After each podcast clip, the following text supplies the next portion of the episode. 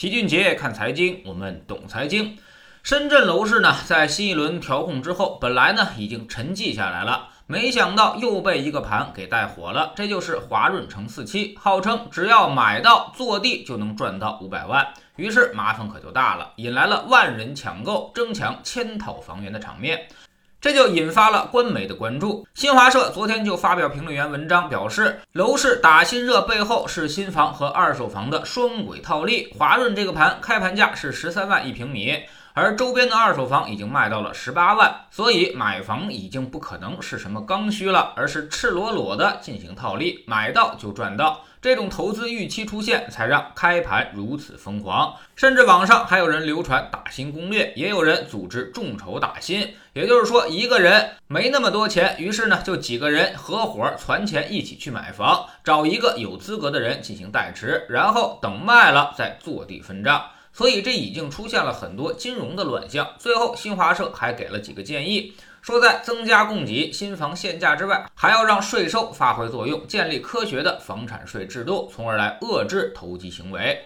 之所以官媒发声，因为这个事儿赤裸裸的在挑战着房住不炒的底线。很显然，这种众筹打新就是在炒房了。如果这个都不管，那么房住不炒就肯定变成了一句空话。现在大家看的都很清楚，之所以新房火爆，就是因为地方政府在有意的向新房倾斜，让新房限价，二手房不限价，所以最后就出现了新房、二手房价格倒挂的情况，给人一种感觉，只要买到新房就能赚大钱，自己明明买不起，也要找亲戚朋友去借一下。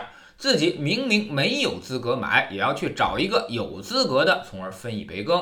而地方政府能不知道吗？不存在的，他们心里比谁都清楚。之所以做出这样的设计，有两个目的：一是控制新房数据，新房限价了，房价上涨的数据也就被遏制住了；二，保证开发商的利益，就是保证自己卖地的利益。开发商一看开盘这么火爆，自然就多拿地、多盖房啊，然后通过黄牛、中介。和茶水费等等乱七八糟的费用，把这个价差给它弥补一些。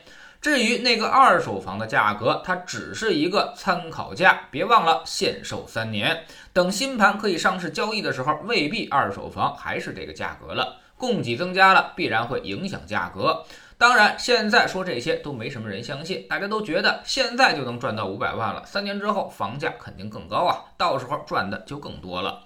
从没想过二手房价格只是一个标价，实际成交价和实际成交套数跟这个标价可能关系并不太大。就好比我有个古董，我一直以为它是真的，于是我就标价一个亿，但很可能它压根儿就卖不出去。所以有人买的二手房价格才是真实的。那么这次既然官媒点名了，估计事儿闹得挺大，深圳弄不好就得又得整改。估计新一轮的政策也要来了，但这个事儿呢并不好管。只要你让新房限价，还让一二手房价格倒挂，那它就一定会出现套利空间。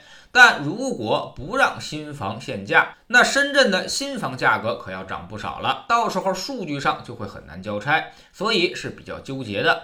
估计很可能就先不卖了，或者是严查买家的身份信息，在买房摇号之前有资金聚集迹象的。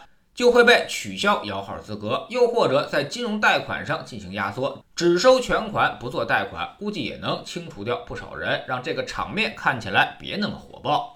至于房产税，这个肯定暂时不会的，而且这也压根儿就不对症。房产税是增加持有成本，解决不了套利的诱惑。买这种房子的人，他打算三年之后肯定卖掉，而且也肯定会找个有房票但是比较干净的人进行代持，所以房产税根本打击不到他。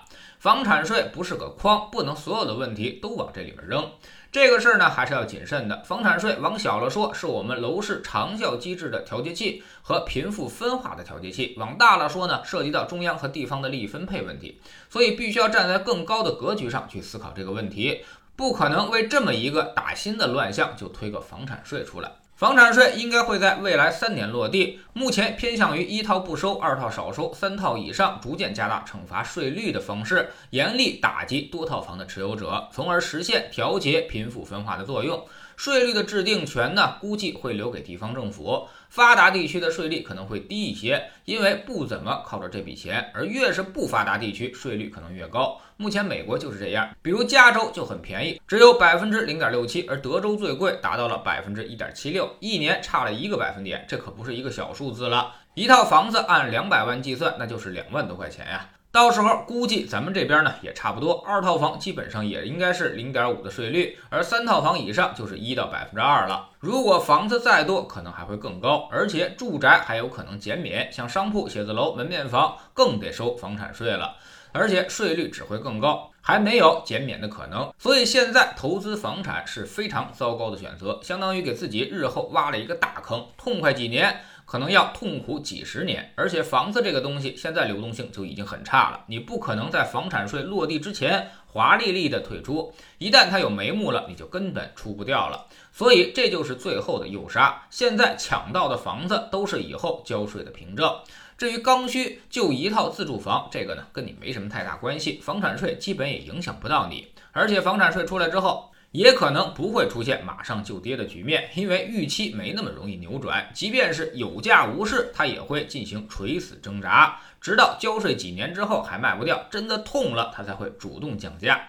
所以刚需总想抄底也是不对的，股票你都抄不到底，更别说房子了。知识星球秦杰的粉丝群，我们每个交易日都有投资的课程。周一呢，看行业，分析一个行业的估值与业绩变动的方向。